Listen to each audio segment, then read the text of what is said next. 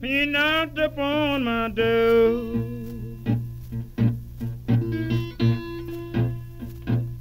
And I said, Hello, Satan. I believe it's time to go.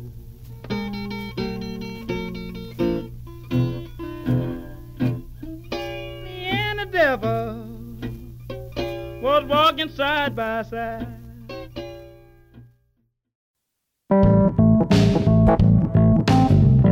Bom, gente, assim começa mais um episódio do Odisseia Cast. Dessa vez vamos falar de um filme francês, né? Um filme da Lea Missius, Os Cinco Diabos, né? Lançado em 2022, que também é roteirizado por ela e o Paul Guilherme. Eu estou aqui com os senhores Ricardo Carvalho e Guilherme Cândido, como sempre. Digam oi. Opa, bom Oi. dia, boa tarde, boa noite. O Saudações. Guilherme só fala oi, oi. Tá falando um oi, ué. Verdade, né? Já fui me adiantando. Não, pode se adiantar, pode. Agora que você começou a falar, pode falar. É, então, bom dia, boa tarde, boa noite de novo, ouvintes. Olá, meus companheiros de, de podcast. Tô muito feliz de estar falando sobre esse filme com vocês. Né? É, Acho que é o primeiro filme francês, estamos falando aqui, né? Sobre no Odisseia Cast. Eu E- acho que sim, hein? É, já está Ainda em cartaz. o episódio sobre acossado, né? Uma pena. É, ainda não falamos sobre o filme do Godard, né? É, que pena. E que dia 12 de maio estará no, no stream da MUBI. Nossa, Olha nosso stream favorito aqui do, do Odisseia Cast. Com certeza. Mas peraí, deixa claro, é o acossado ou os cinco diabos? Não, os cinco diabos. os cinco diabos. Ah, Ah, pensei que fosse só acossado. que está em cartaz. Não, não. bom, é bom que ele se coçou, né? Caras coçando toda hora é um negócio complicado. Nossa, mas cadê? Ó, vai ter que botar o som da bateria, tipo. Não tem como fugir. Senhor Guilherme, como é que você está essa Pois noite? Estou bem, agora eu não esperava que você fosse cravar, deixar todo mundo saber que a gente grava à- noite, né? Porque o Ricardo faz esse mistério, né, Ovelha? Bom dia, boa tarde, boa noite. Aí as pessoas não poderiam Claro. pensar, "Pô, quando será que eles gravam nós somos isso? ouvintes né? da noite, noturnos. É, não, agora acabou. Agora todo mundo já sabe que a gravação é feita à noite. Muito não, bem. foi uma coisa meio uh, This Night, sabe? Que nem. Se bem que eles não falam This Night é, é, quando tá de dia, né? Não é Tonight. é, é, pode ser um Tonight, é. Uma referência aí aos estadunidenses. Ah, sim. Aliás, um, um abraço para os Unidos. francês, né? É, muito apropriado. Um abraço para os nossos ouvintes estadunidenses, porque a gente sabe também que temos alguns, né?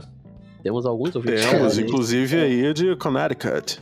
Olha só. O, o Ricardo, inclusive, é um grande entusiasta de, de Connecticut, né? Não, não, não é. Connecticut, cara. É. Ah, como é que é?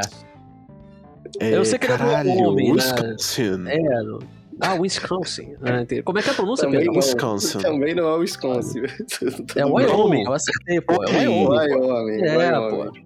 Wyoming. Pois é, já, Porque divagando, em né? Dia de Cão, né, do, do Alpatino, ele, eles acham que é outro país, né, o Wyoming. Essa É, piadinha é. que eles fazem no filme. É igual o Acre aqui no Brasil, né? Aliás, com todo respeito ao Acre, né? gente, é só aqui um, um paralelo. Enfim. é, Enfim. Inclusive, senhores, vocês estão sabendo que o Odisseia Cash tá sendo patrocinado agora, né? Novidades, Olha, novidades. é, Estão não, virando profissionais agora. É, já, já que já não, já não estava aparecendo, agora mais do que nunca, né? É, rapaz.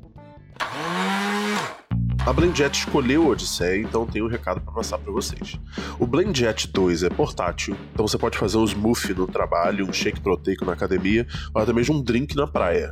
Ele é versátil desse jeito. Ele é pequeno o suficiente para caber no porta-copos, mas potente o suficiente para triturar ingredientes difíceis, como gelo ou frutas congeladas, com facilidade. O Blendjet 2 é extremamente silencioso, então você pode fazer seu smoothie matinal sem acordar ninguém da casa.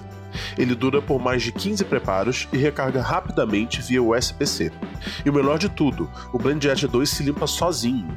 Basta misturar água com uma gota de sabão e pronto.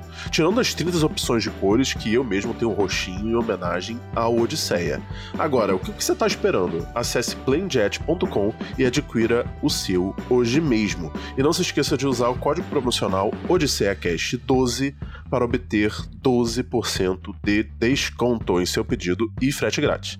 Nenhum outro liquidificador portátil no mercado se aproxima da qualidade, potência e inovação do Blend Jet 2. Eles garantem que você vai amar ou o seu dinheiro de volta. Misture a qualquer hora, em qualquer lugar, com o liquidificador portátil Blend Jet 2. Acesse blendjet.com e use o código OdisseiaCast12 para obter 12% de desconto em seu pedido e frete grátis. Compre hoje e obtenha a melhor oferta de todos os tempos.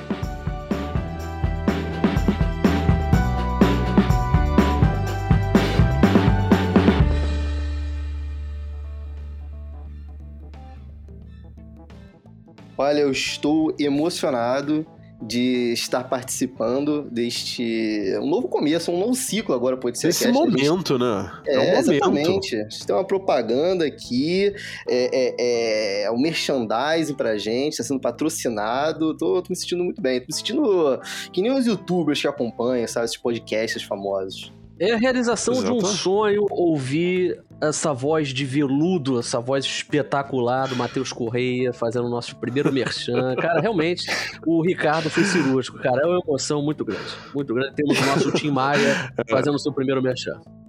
É um grande momento para o Odisseia Cash. Bom, vamos para a, a esperada né, sinopse pelo senhor Guilherme Vamos Cândido? para. Pô, pra onde será que a gente vai? Mas vamos lá, vamos para que pariu. Aliás, olá, amigos do OdisseaCast. Uma saudação especial para os nossos ouvintes. Aliás, olá, cavalheiros, né? Para não perder o costume.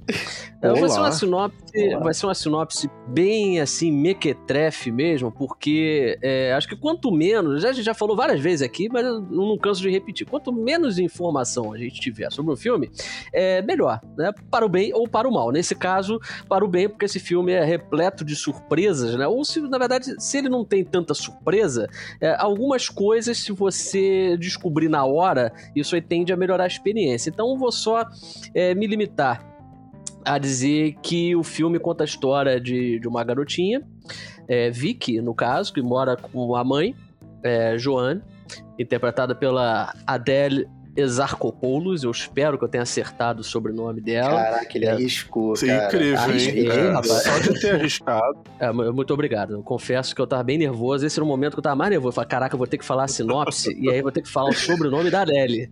É, mas enfim, é uma, é uma atriz que eu gosto muito desde Azul é a cor mais quente filme premiado no Festival de Cannes com a Palma de Ouro. E aí a Vicky e a Joane moram com. É, na verdade, a Joane vive com o marido, né? Que é um, um imigrante senegalês, no caso. E aí eles vivem numa região remota é, da França, ali, meio montanhosa, né? Tem os Alpes franceses. Um lugar pacato, e aí a Júlia chega na cidade, meio que estremece tudo, porque é aquela coisa, cidade pequena, todo mundo se conhece, as fofocas rolam solta, né? As notícias acabam chegando a todo mundo. E aí a presença dela muda a vida principalmente da Joane, porque afinal de contas as duas têm um passado ali meio misterioso que envolve o Jimmy também. E aí a Vicky é, participa dessa história de um jeito assim meio peculiar, porque ela, ela tem algumas características incomuns e isso aí é explorado pelo roteiro. É, que toma alguns caminhos assim inesperados. Então aconselho você, ouvinte, a não buscar muito mais do que isso, não. Fica só com essa sinopse mesmo. Vá assistir ao filme que está. Ainda está no cinema nesse momento, mas vai pra MUBI, né, Ricardo? Quando é que vai pra MUBI? Vai dia 12 de maio. 12 de maio no catálogo da MUBI. Então, tá boa a sinopse, cavaleiros? Tá ótima, tá perfeita. Opa. Incrível. E uma coisa muito muito legal que o Guilherme falou sobre ter essa experiência assim pura, né, de entrar no filme sem saber muita coisa. Eu só sabia que a senhora Adele que não é Adele, porque ela Nossa, não é Adele, é agora. Adele. Ela, é, ela não é a cantora, né? ela não é a cantora. a Charcopolos, que o seu Guilherme falou tão bem. É Charcopolo. Eu não sei qual é. Então pode ser Charcopoulos, Exarcopoulos, pode ser Adel, É, pode ser acho que, o Adele, né? Poulos é, acho que o Poulos é o mais correto. Essa Enfim, eu só sabia- dela sacaneou no sobrenome, né? Ah, sacaneou muito. Né? É de ascendência grega, né? Acho que vale destacar. Uma curiosidade inútil aí pra nós. Mas vamos lá, Matheus, prossiga, por favor. Acho que explica o sobrenome, inclusive, não é inútil, não. E- Explica, explica, esse é, sobrenome esquisito. Eu tava falando que eu só sabia que é, essa atriz, né, a, a, a Adele, tava presente no filme, mas eu não sabia de mais nada. E o filme foi surpreendendo, é muito legal isso, né? Você não tem muita expectativa e o filme vai surpreendendo de maneiras diferentes, né? E eu, por exemplo, é, não sabia que o filme teria uma proposta, um- uma coisa meio thriller, uma coisa assim, investindo em alguns Suspense, né? artifícios de suspense, exatamente.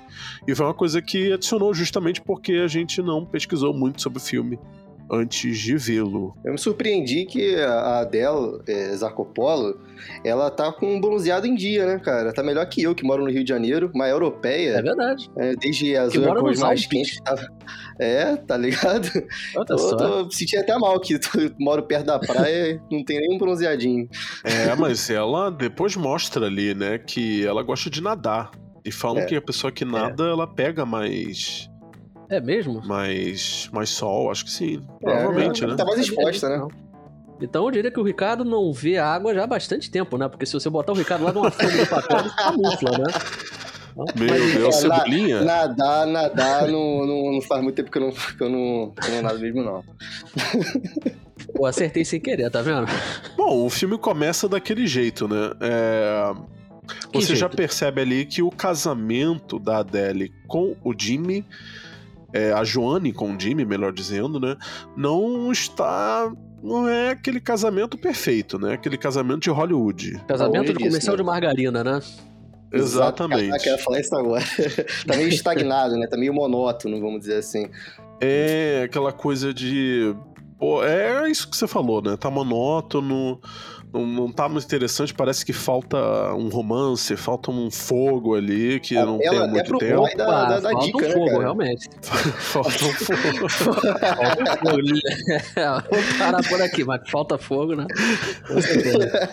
É, aliás, vale uma curiosidade aí, porque falta fogo, e a curiosidade é que o Jimmy é um bombeiro, né? Então é, vale ressaltar. isso. Exatamente. Olha Não que ironia, explicado né? Falta fogo, né? Por que será? Talvez ele seja um bombeiro muito bom e apagou o fogo dela é, de Exatamente. maneira. Acabou com tanto fogo do casamento também, né? É, pois é. E aí, bom, passado isso, né, a gente é, vê que a Vicky tem uns, uns poderes, dá pra dizer assim? É, é sensitiva, né? Tem um negócio ali meio poder sobrenatural, vamos dizer É, assim. se fala sensitiva, vamos pensar que ela vê gente morta, né? Não é quase. isso, né, ouvinte? É quase. Não vi gente É, morta, mas. Ah, É, enfim, né? Vamos fazer um episódio sem spoilers, né? Então a gente, por isso que a gente tá aqui pisando em ovos, tá aquela coisa pisando em ovos. Mas o, o filme vai acrescentando essas coisas, essas camadas, né? Um casamento que tá faltando paixão, uma menina que tem um certo poder. E eu tava conversando com os senhores do podcast antes é, da gravação que eu ia fazer uma conexão desse episódio com o episódio passado, que é o do Amor a Queima-Roupa, né? Que foi o nosso primeiro episódio é, do quadro Watchlist. Em O breve senhor Guilherme falou brilhantemente sobre o, o fenômeno do MacGuffin. Né? Que o senhor Guilherme pode até explicar melhor. Eu vou deixar essa parte para o senhor Guilherme. Senhor Guilherme, o que é um MacGuffin? Pois bem, o MacGuffin foi um termo cunhado por Alfred Hitchcock para poder se referir a um elemento da narrativa, um elemento que serve basicamente para manter a trama em movimento. Pode ser um objeto que todo mundo está buscando, mas que na verdade ele não precisa ter tanta importância em si, ele só existe de fato para poder manter a história rolando. É, isso era um elemento presente no Amor a Queima-Roupa. Sim. E eu tava pensando. Aliás, Matheus, perdão te interromper, mas assim, um exemplo clássico, já pra todo mundo entender, que assistiu aqui Pulp Fiction, a maleta é um MacGuffin clássico. É, assim, praticamente, é quase que literal o exemplo que o, o artifício que o Tarantino usa, assim, perfeito. Aquilo é um MacGuffin perfeito. Que também, coincidentemente, também é uma maleta e Amor a Queima-Roupa, né? É, exato. Ele tem alguma É, coisa com também. maleta, né? não é só com pé. pelo visto. É, enfim, eu tava pensando nisso e agora eu vou fazer uma pergunta pro senhor Guilherme. O senhor Guilherme falou em objetos, mas é possível um personagem, uma pessoa ser um MacGuffin?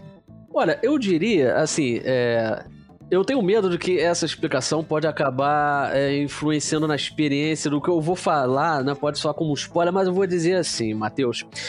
Se essa garotinha, né, se a Vicky fosse é, uma maleta, de fato, ela seria assim um exemplo perfeito, porque é, eu concordo com você que ela tá ali pra manter a trama em movimento, né? Então é uma pena que ela não é uma maleta. Se ela fosse uma maleta, ela dizer que ela era praticamente um exemplo perfeito do McGuffin. Mas eu entendo o que você quer dizer, porque, como você já falou, já deu uma dica aí, que ela possui algumas habilidades especiais. Só que essas habilidades especiais, elas estão ali para poder gerar algumas oportunidades pro roteiro, né? Porque o roteiro, afinal de contas, tá muito interessado em saber como que a garota se sente sobre isso. Ela tem um- uma habilidade e a gente não sabe como que ela lida com isso. É só uma garota, né? Como é que será que ela lida exatamente com isso? E, na verdade, mostra, assim, só mostra que ela, acho que lida até muito bem, né? Assim, pra, um, uma coisa tão surreal, né? Ela É, até a curiosidade, da, a curiosidade da criança leva ela em, em caminhos bem interessantes, vamos dizer assim. né? Ela serve muito bem como fio condutor é, é, para correr atrás da, da, da trama, né? Assim, as indiretas que, que, que vai te dando ao passar do filme. E essa fixação que ela tem pela mãe também vai, vai gerando assim, a, a trama do filme. Aliás, esse, essa questão aí que o senhor Ricardo falou, eu quero saber mais dele depois. Né? Essa, essa fixação da Vicky com a Joanne, com a mãe dela. Vou querer saber. Mas antes da gente abordar essa questão, é, essa questão da menina Vicky talvez ser aí um MacGuffin né, da história. É, não, com certeza, McGuffin? É. Com É, certeza. pode tem vários caminhos de você interpretar isso, né? De você ver isso de forma crítica. Eu, na minha opinião, eu achei um certo defeito, né? Quando você enxerga tão claramente esse tipo de artifício, eu acho que começa a soar um pouco artificial. E eu acho que o filme, no começo, investe nessa, nessa história da garota, e essa história depois é largada, assim, totalmente né? Porque tá claro ali que a história que realmente interessa é, ao filme é a história ali daquele, daqueles três, né? A Joanne, o Jimmy e da Julia. A garota tá ali ao léu, sabe? Eu concordo plenamente. É, o fato da garota ser um McGuff fica profundamente escancarado a partir do momento que o roteiro não se dignifica a desenvolver a personagem.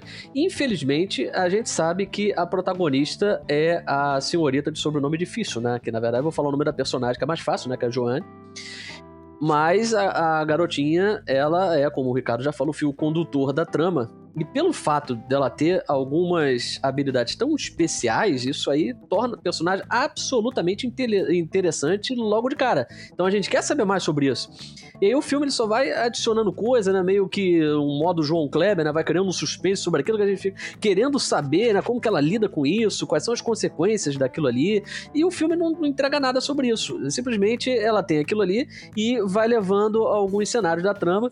Inclusive, ela, além dela ter essas características, como é que eu posso dizer, né? São, são coisas assim inerentes ao ser humano, mas de uma forma mais exacerbada. Mas ela tem uma. Tem um elemento nessa história que beira assim, um fantástico, né? E é isso aí que torna o roteiro tão intrincado. Então eu concordo com você é, nesse sentido de que faltou um desenvolvimento a essa personagem. Então, infelizmente, é um- apenas uma McGuffin.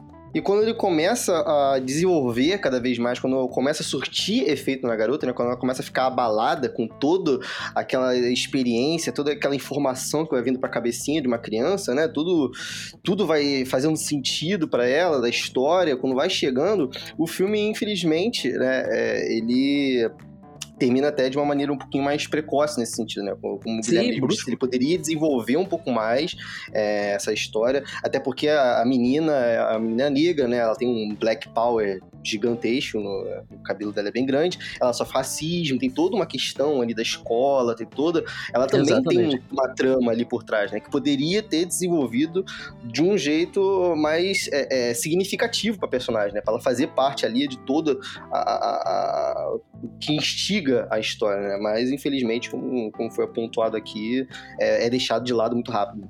Pra ilustrar isso que você tá falando, inclusive, Ricardo, essa garota, ela tem algumas manias, assim, envolvendo uns potes que ela acaba catalogando algumas coisas e que aquilo ali é abordado pelo roteiro como se fosse uma excentricidade. Até a mãe chega a soltar algumas coisas, ah, porque você tá fazendo determinada coisa. E isso aí nunca é levado adiante, né? Isso aí parece que é só uma excentricidade dela, uma característica interessante ali pra poder gerar uma situação e pronto, acabou. Não, não tem mais nada, né? Eles cagam total pra isso depois, né? É impressionante. Tem Olha, um- Totalmente, eu acho que não. Mas eu vou deixar você falar pra depois eu... Pô, eu acho que tem ali no. Quando a, a mãe descobre, né, que ela tem esse. essa. Esse poder ou essa habilidade aguçada, ficam preocupados. Ai, que será? Ai, psicóloga. Mas depois assim. E acabou. Sabe? É a acabou, reação. pronto. acabou. É. É aquela coisa assim, vamos botar isso aqui na história só pra não soar estranho os pais perceberem isso e te falar a verdade. Eu não sei se eu ficaria assustado. Falar, caramba, que legal, né? Minha filha. Eu não entendi nenhuma parte do psicólogo. Por que Levaria eu botaria no no psicólogo? Fantástico depois? É, pode ser, eu acho que no Fantástico soaria mais é, é, real do que no psicólogo. Porque eu vou levar no psicólogo. Ah, minha filha tá sentindo muito o cheiro das coisas. Eu vou levar no psicólogo. Acho que levaria pro psicólogo por outros motivos, né? Acho que levaria mais pelo, pela fixação pela mãe do que outra, pelo, pelo cheiro, né? É, isso eles não É. identificaram. Inclusive, eu agora, por favor, fale. O que que o senhor pensou aí sobre essa essa esse entrelaçamento aí, esse interesse. Ótima palavra. Ótima palavra pra ser Hum, usada. Até porque, do, é, bem no começo do filme, é, quando a primeiro contato que a gente tem com o pai, quando ele chega em casa, né, a mãe está dormindo com a filha e a mão dela está entrelaçada nos cabelos da mãe. Ela tá ali dormindo, ela não posso me mover. Eu estou aqui com ela, me ajuda. Aí o pai vai lá e ele é o que vai fazer um, um- um certo tipo de rompimento entre o relacionamento ali que ela tá tendo com a filha, né? Que é tirar ela da, da, dali, da- dormindo junto com a filha, vamos dizer assim, né? Que é algo é, completamente reprimido pela psicologia, né? Você tem que... Os pais, eles têm as suas funções, não importa o gênero, né? O pai é mãe, mulher, homem com homem, mulher com mulher. Cada um tem as suas funções. Então a gente tem que saber fazer essas separações, né? E, e a fixação da filha com a mãe é assim, é descarada desde esses pequenos detalhes até é, é, é, não ficar tão surpreendida com ela é, presenciá-la tendo relações sexuais, é, ficar observando ela de canto, sentir cada vez mais o cheiro, né? Ela gosta de guardar as coisas nos potes, mas ela principalmente gosta de guardar as coisas com o cheiro da mãe. Ela sempre guarda, né? Mãe 1, mãe 2, mãe 3, nos potinhos. Ela tem essa questão, assim. né? Então é, é um, um complexo de Édipo todo ali naquela menina, tá inerente, assim, já, o filme inteiro. Achei impressionante. Aproveitando que você tá falando de complexo de Édipo, te perguntar, vou tirar uma dúvida, e talvez a dúvida dos ouvintes. Eu sempre aprendi, sempre achei, pra falar a verdade, que o complexo, complexo de Édipo se, se manifestava é, com um gênero é, oposto do Sim. que a criança, por exemplo, a criança é uma menina, elas têm esses sintomas com o pai dela, né? E no caso da menina, é, eu achava que tinha que ser necessariamente com o pai, então não tem nada a ver uma coisa com a outra. Não, tem nada a ver com uma coisa com a outra. O complexo de Édipo, ele não tá ligado necessariamente ao gênero. Ele tá ligado às funções, a função de pai e a função da mãe. Ah, É realmente Entendeu? porque essa mãe, ela da- parecia mais presente, né? é, a Joana, ela fazia o papel dos dois. Entendeu? Então ela tá sempre ali do lado, presente com ela o tempo inteiro. O tempo inteiro, todos os momentos. Até no momento de natação lá dela, que era um momento até cirúrgico para ela precisar de ter alguém do lado, né? Ela tinha que estar tá lá, tendo contato com a filha, as, é, as aulas, o tempo inteiro. O tempo inteiro é mãe com filha, filha, mãe, mãe, filha, filha, mãe. Entendeu? Então, ouvinte, parabéns você acabou de ter uma aula de psicologia gratuita. meus parabéns, na aula com o professor Ricardo Carvalho. É disso aí para o mundo, hein? Daqui a pouco sai um TCC aí. Maravilhoso. Bom, voltando, voltando para o filme, que um lugar que nós nunca saímos, né? Sim, sim, sim. Falando de complexo de Édipo e tudo mais, acrescentando mais ainda ao filme. Uh, a presença da Júlia né, naquela casa também gera alguns desconfortos, né? É, e a Joane, ela deixa bem claro que ela não quer a presença da Júlia ali. E aí você fica se perguntando o que que, que por quê, né? O que que tá acontecendo? Nem a Vicky quer por causa do ciúme da mãe, né, inclusive. Mas enfim, vou, vou Exatamente, exatamente, verdade. Que depois é contextualizado. Aliás, é, o ciúme é inerente a essas, esses poderes que ela vai adquirindo, né, a Vicky. Porque tem uns momentos que a filha ela fala, tipo assim, você ama mais a Júlia do que eu. Você já me amava antes de eu nascer. Tem umas paradas que ela fala, assim, que é, Isso é, aí é uma frase, assim, impactante, né? Você me amava antes Sim. de eu nascer. Porque ela tem é. isso aí num momento que, enfim, ela teve aquela visão, né, do passado. Então tem um significado muito forte no filme, né? Aliás, a, a mãe, ela sabe desse poder depois, né? Esse poder mais uh, sobrenatural, né? Mais surreal, como disse o, o Guilherme, é, com a questão de um brinco, né? Vocês lembram disso? Sim, mar... ah, sim, sim, é aquele brinco ali que só poderia, não tem como, né? Ela é muito surreal, né? Ela ter encontrado aquele brinco depois de tanto tempo. Uh, mas são coisas assim que são deixadas de lado, né? A, a questão mesmo é você descobrir o que está acontecendo entre a Julia, Joanne e o Jimmy. E alguns personagens é, coadjuvantes uh, que você vê que tem traumas do passado, né? E que no determinado momento, no começo ali do filme, você nem acha que acha que talvez aquilo ali vai ser abordado e depois de você ver que é uma questão, como acontece com uma funcionária é, ali da Joanne do, do clube, né, dizer assim, que, que a Joanne dá aula, né, clube que tem a piscina. Né? Isso.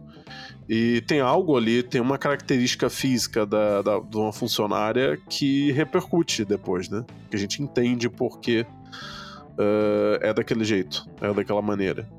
Inclusive, essa funcionária é interpretada pela Daphne Patakia, e eu espero, fundo do coração, que eu tenha acertado as pronúncias do nome dela, que ela esteve em Benedetta, filme controverso, polêmico do Paul Verhoeven. É a mesma atriz e ela tá fantástica. Muita curiosidade ver esse filme. Muita curiosidade. E ela é fez bom. também o Nimic, né? Que é um curta-metragem do Yorgo Lanthimos. Incrível. Muito bom. Muito bom. Muito bom mesmo. Tá, tava no MUBI até um pouco tempo atrás, mas acho que tiraram, né? Olha, eu acredito que ainda esteja. Ainda esteja? Então fica aí a recomendação do Odisseia Cash. Inclusive, o Guilherme é, falou no, no, na sinopse, né? Que quando a Julia chega na cidade, a fofoca já vai longe, né? A cidade inteira parece que já sabe que a Julia é, está presente. E aí você ouve algumas coisas. Ah, aquela lésbica. É... Quiro... Qual a palavra que utiliza? Piromaníaca. Piromaníaca. Isso é um trava-língua, quase, hein? quase soltei um, palavrão aqui. O, e aí o filme até uma, usou um artifício que eu até dei uma risada. Assim, não, não ficou artificial, não, mas eu soltei uma risada porque eu falei, porra, beleza, né? Uma criança, eu também pesquisaria, porque. É, o que acontece? Quando ela fala, ah, quando a Vicky ouve essa pessoa falando, ah, porque ela é uma lésbica piromaníaca, ela vai lá no Google e pesquisa, né? O que, que é uma piromaníaca. E foi bom ela ter feito isso e ter me explicado o que é uma piromaníaca, porque eu achei que era a ver com fogos, era a ver com alguma coisa. E é mais específico do que isso, né? Fogo, né? É mais é, específico a fogo. sim, sim, Eu exatamente. dei uma risada nisso aí porque eu achei um artifício bem utilizado, mas eu achei engraçado. Só. É, é- é mais engraçado ainda porque ela pesquisa o que, que é piromaníaco e não pesquisa o que, que é lésbica, né? Porque ela já- deve saber o que, que- o que, que é, inclusive. É porque o espectador não precisava saber, o espectador já sabe, entendeu? Foi bom você ter citado isso, porque o filme, ele foi, foi até criativo. Ou não tão criativo, mas pelo menos foi eficiente ao explicar pro espectador o que é o piromaníaco. Mas, assim, bem no início, o filme ele foi muito menos criativo ao soltar algumas informações, como, por exemplo, o pai, ele surge na narrativa como o bastião dos diálogos expositivos, né? Que aparece só pra falar pra, ah, porque você não tem amigas, né? Ah, como você está fazendo sexo com seu marido, assim, um negócio do nada, pai, que... É, porque você não tem amiga, você não tem amiga, você não conversa com ninguém. Então é só pra falar assim, o espectador, só pra você saber, ela, ela é muito solitária, sabe? Ela não tem amiga, não tem ninguém. Então, pelo E o pior é menos. que o filme inteiro, ele não tem diálogos expositivos nenhum, né? Ele, ele, ele vai apresentando a história de uma maneira muito, muito orgânica, né? Sim, em, em sim. vários pontos, é muito criativo em vários planos, até a fotografia ajuda em, em vários momentos. E só esse momento, realmente, ele na conversa com o pai, que eu tento tirar algum significado, né? Porque, mais uma vez, a gente volta ali dessa separação, né? O pai tá a ali pra isso, de- né? de- Basicamente. é, exatamente. É, é, cada um tem suas, fun- as suas funções. A gente não pode ficar misturando as coisas, né? Você, você é tão amigo assim do pai, a ponto do seu pai falar assim: não, porque compra uma lingerie pra você usar É. com seu, com seu esposo, que não sei o quê. Aí você, você corta assim um pouquinho, né? Porque passou um pouco dos limites. Mas eu acho até eu achei interessante, mas realmente é muito diálogo expositivo que a gente poderia já ir percebendo ao passar do filme que já ia ficar de cara, né? Que ela é uma pessoa bem solitária. Tem umas coisas que acontecem no filme também que eu sinto que foi só uma justificativa para outras coisas poderem acontecer. Né? tem uma cena da Julia com a Joanne é, na beira do lago e a Joanne vai explicando o que, que ela tá fazendo. A, a Julia pergunta por que você tá passando isso na pele? E ela fala, não, É. porque se eu não passar, é, o frio vai, é, entre aspas, me É, congelar vaca, e né? meus músculos. É. Isso, banha Passa de banho de vaca. Vaca reter que. o calor. É o calor. É, exatamente. Se não entra num estado. A pessoa entra num estado de. Hipotermia. ah, hipotermia, exatamente. foi até bom, que eu nem sabia também desse negócio de banho de vaca, eu sabia que ajudava no calor. também. É, e nem a Julia. Agora a Julia soube e aconteceu o que aconteceu. Entendeu? E foi interessante porque ela poderia ter utilizado a filha pra falar isso, mas como a filha tá sempre fazendo aquilo, ficou uma coisa artificial. Então o roteiro, pelo menos, ele teve paciência de chegar, esperar o momento de colocar a Júlia com ela pra poder finalmente explicar isso, né? Porque assim que aparece logo nisso, ela passando um creme na perna, você fica um negócio meio estranho. Por que ela tá passando um creme na perna? É. Porque né, não é um protetor solar, né? Então o que, que é aquilo? E aí mais pra frente chega e, e fala. E posteriormente, o, o negócio é. Aí que tá. O, o roteiro, acho que a gente já pode entrar no ponto do, que a gente tá aqui só eh, tentando equilibrar mais ou menos as virtudes com os defeitos. Mas acho que vai chegar um momento que a gente vai ter que falar das virtudes, que é um bom filme, imagino, né? Então. Sim. É, muito bom filme. Aí. O, e aí começa a entrar na seara dos simbolismos, né? Porque aí tem aquela coisa. A questão dos elementos, até vou confidenciar aqui, ouvinte, que a gente é, grava num, é, através de um aplicativo e a gente pode chegar e colocar um apelido, a gente coloca um nome na hora de entrar na sala. E aí eu fiz questão de colocar o nome como de Eng. Né? Quem assistiu o desenho aí do, do último mestre do Avatar, né? o último mestre do ar, é, vai lembrar, porque esse filme lida com os elementos, né? o fogo e a água, mais precisamente. E aí é onde entra, por exemplo, o Jimmy, que é um bombeiro.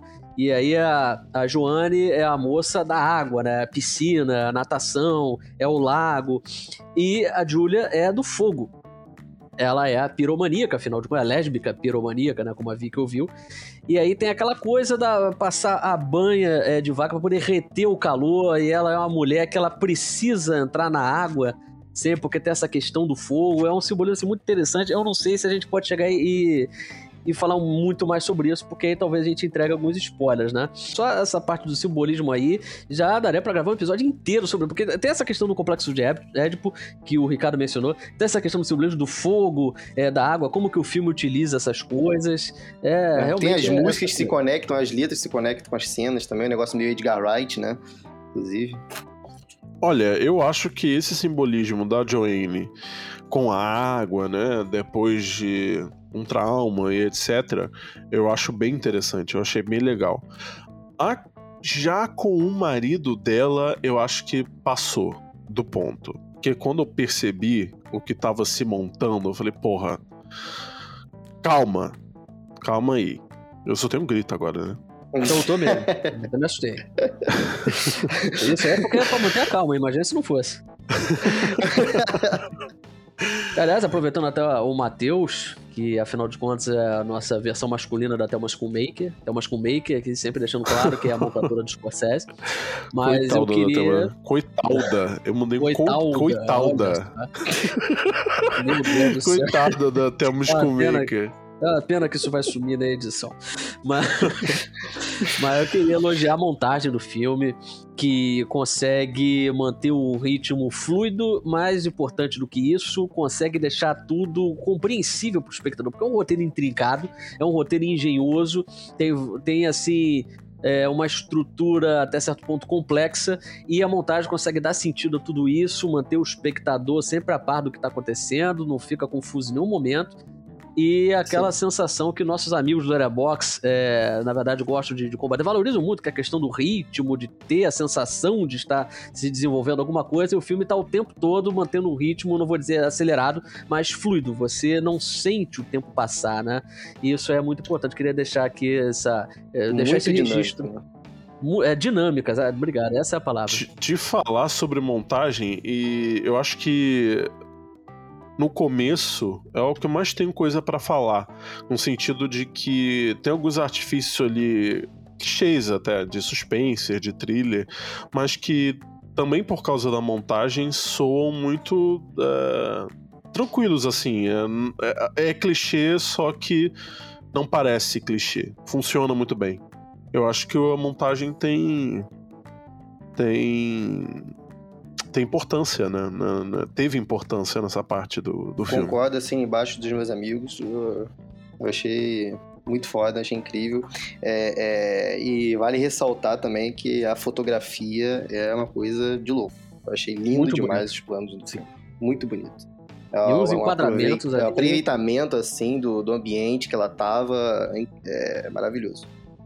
E a questão do- dos planos abertos que mantém os personagens. Tem alguns enquadramentos assim que são muito simbólicos é, nesse sentido, porque geralmente quando a Joane vai levar a Vicky para a escola, a, a diretora investe num, num plano assim que a escola fica imensa. E aí.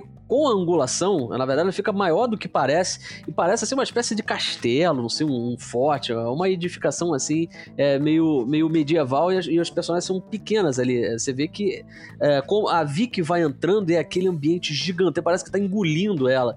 E de é uma fato. prisão, né? Dá, cita Foucault e fala que é uma prisão, vai. Brincadeira. Tá, já poderia Não, ser, e por não? normalmente, e e por causa desse, do, do- desse local, né, dessa cidade que é, é pequena, parece que todos os lugares não tem nada em volta, né? Então acho que dá essa sensação é, ainda maior de, de grandeza, né? E toda hora tem que usar o carro, pegar a estrada. Você vê que ah, tem um acontecimento dramático assim é, no terceiro ato, e aí tem que pedir ajuda a um determinado personagem. Aí o personagem fala, ah, tô indo pra aí. E aí demora um pouco, assim, a gente vê ele pegando a estrada, e demora um pouco até ele finalmente surgir no horizonte. Tudo, tudo que eles têm que fazer, eles têm que pegar a estrada, né? Uma coisa, parece que é tudo muito É. isolado. Apesar de ser uma comunidade pequena, e aí sugerir que é um ambiente aconchegante, que todo mundo se conhece, essa sensação de comunidade, é, na verdade, é, todo mundo mora isolado, né? É uma coisa muito curiosa isso, até porque a, pró- a própria família, né, a Joane, o Jimmy e a Vicky vive numa. eh, Tem uma cena de- deles caminhando assim, tem uma, espécie de condomínio, uma vila ali, né? De casas. Mas não, os personagens estão isolados, né? É uma coisa, mais um simbolismo pra trama. E mesmo assim, a mentira tem perna curta, né? Que todo mundo fica sabendo de tudo. As fofocas É rola verdade. Rapidinho É, pela, eu não, pela eu cidade não ia ali. querer essa situação, não. Sem condições. Morar em bairrozinho assim, né? não dá. Complicado. Não, dá. não dá. A gente, a gente tava falando dos planos, eu esqueci de comentar um que é muito significativo e virou até pôster do filme. Ah, o, a- o pôster internacional do filme, que é uma coisa assim meio alaranjada, que é uma cena assim num, num negócio com um bar karaokê, né? Não sei exatamente que, que, como definir aquele lugar. E a Vicky É, tá bar- usando. bar karaokê, tá certo. Bar karaokê? Ah, então, acabou que eu acertei. É, tá usando uns óculos assim meio, meio estranhos, né? um negócio alaranjado que parece cheio de hexágono. E, e aí a câmera adota a perspectiva é, da Vicky, justamente com você bota uma lente assim meio esquisita, você vê os rostos meio fragmentados, assim, um monte de gente.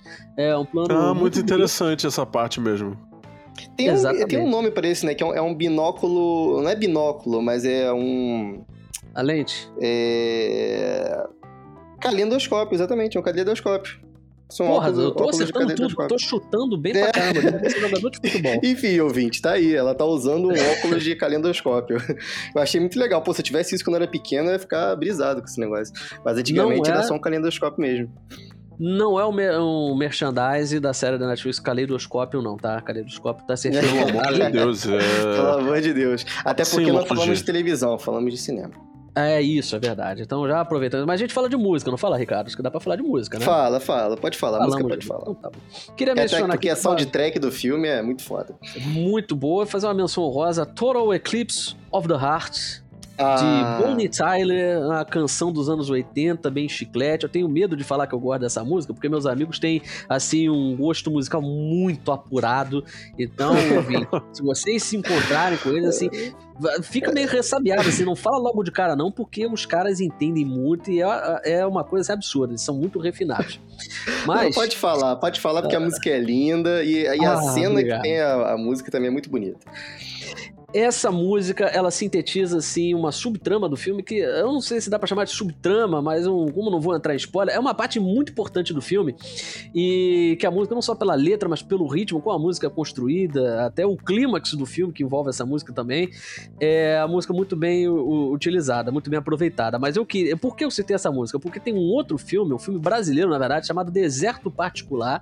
Se vocês... Se você que está ouvindo não viu esse filme, por favor, arranje um jeito de assistir, porque é um filmaço imperdível. Foi o filme escolhido é, é, pelo Brasil para tentar uma indicação ao Oscar, infelizmente não conseguiu. Mas essa música, ela também foi fundamental no- nesse filme do Deserto Particular. Eu achei muito curioso, porque é, os dois filmes têm vários paralelos.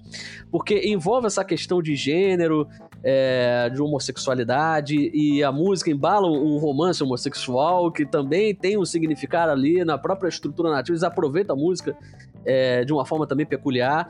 E é muito interessante porque a gente é um filme francês, né, de uma cineasta, né, de uma mulher que envolve várias questões, um flerte com o cinema fantástico, é, e aí que tem um paralelo com o filme brasileiro, né, cara? Eu achei assim uma coisa é, surreal, até fiz Olha essa anotação. Então, Total Eclipse of Hearts ligando esses dois filmes. Então é só uma desculpa, na verdade. Vocês me desculpem aí que eu fugi um pouco da questão, mas é só uma desculpa para recomendar ao ouvinte que assista Deserto Particular, filme brasileiro.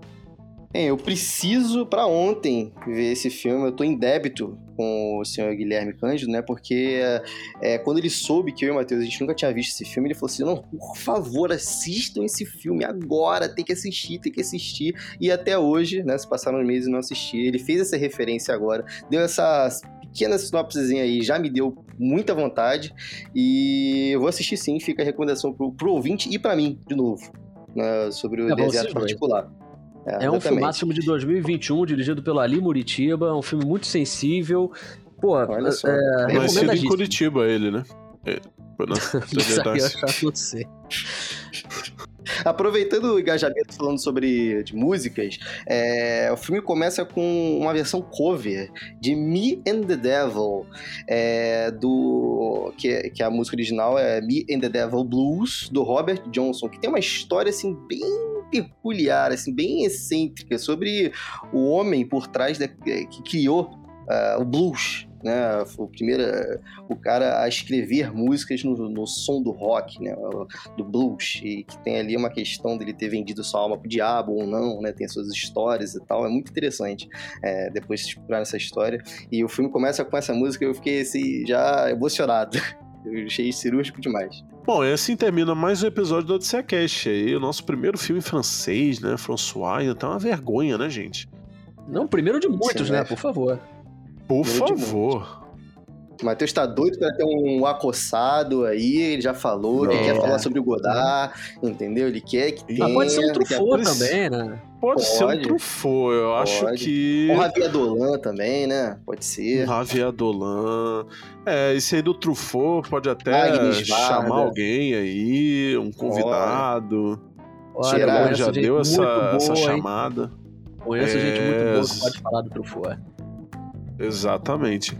Agora, falando de Truffaut, de Acossado e de Godard, Coça aqui, Coça ali, vocês conhecem uma pessoa com um nome pior do que Adele Charcopoulos? Cara, tem um diretor que eu gosto muito que o Guilherme fale o sobrenome.